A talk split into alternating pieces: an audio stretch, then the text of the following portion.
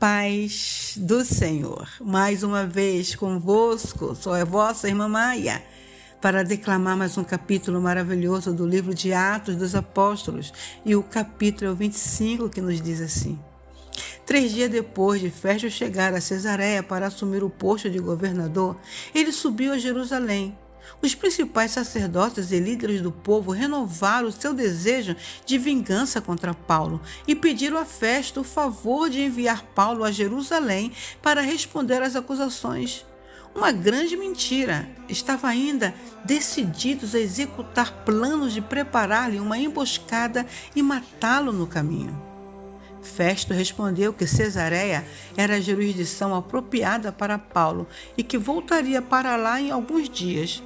Vocês são bem-vindos, disse ele, para voltar comigo e acusá-lo, seja qual for o motivo.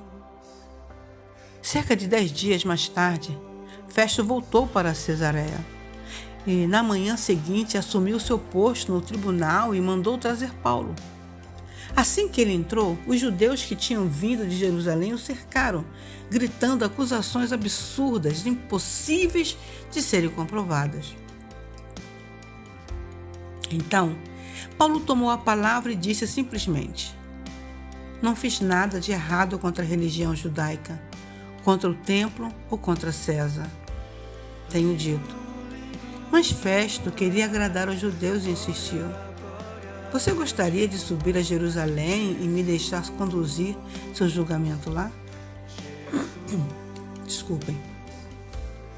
Paulo respondeu: Estou de pé neste momento perante o Tribunal de Justiça de César, onde tenho o direito de estar, e aqui permanecerei. Não fiz nada de ofensivo aos judeus e sei que o Senhor tem consciência disso. Se cometi algum crime e mereço a morte, enfrentarei a situação. Mas se não há base para essas acusações, e o Senhor sabe que não há, ninguém pode me obrigar a prosseguir com este absurdo. Estamos perdendo tempo aqui. Apelo para César. Festo conversou rapidamente com seus conselheiros e deu seu veredito. Você apelou para César? Então vai para César. Poucos dias depois, o rei Agripa e sua esposa Berenice visitaram Cesareia para cumprimentar Festo por sua nova função. Depois de vários dias, Festo apresentou o caso de Paulo ao rei homem em minhas mãos, um prisioneiro deixado por Félix. Quando eu estava em Jerusalém, os principais sacerdotes e líderes do povo apresentaram várias acusações contra ele e queriam que eu o sentenciasse à morte. Deixei claro que esse não é um, um modo romano de fazer as coisas. Só porque um homem é acusado, não, não o condenamos.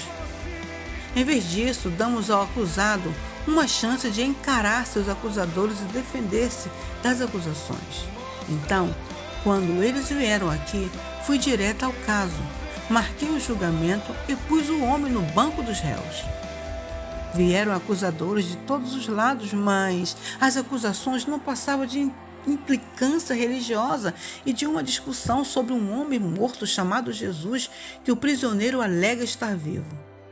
Como sou recém-chegado e não entendo tudo que está envolvido em, em casos como esse, perguntei se ele queria ir a Jerusalém para ser julgado lá. Ele se recusou e exigiu uma audiência diante de Sua Majestade, em nosso tribunal mais importante. Então, ordenei que ele voltasse a ficar sob custódia até que eu pudesse enviá-lo a César, em Roma. E Agripa disse: Eu gostaria de ver esse homem e ouvir sua história. Festo concordou. Tudo bem. A primeira coisa que faremos amanhã é trazê-la e o Senhor poderá ouvi-lo. No dia seguinte, todo cidadão de Cesareia que se considerava alguém deu um jeito de ir ao auditório.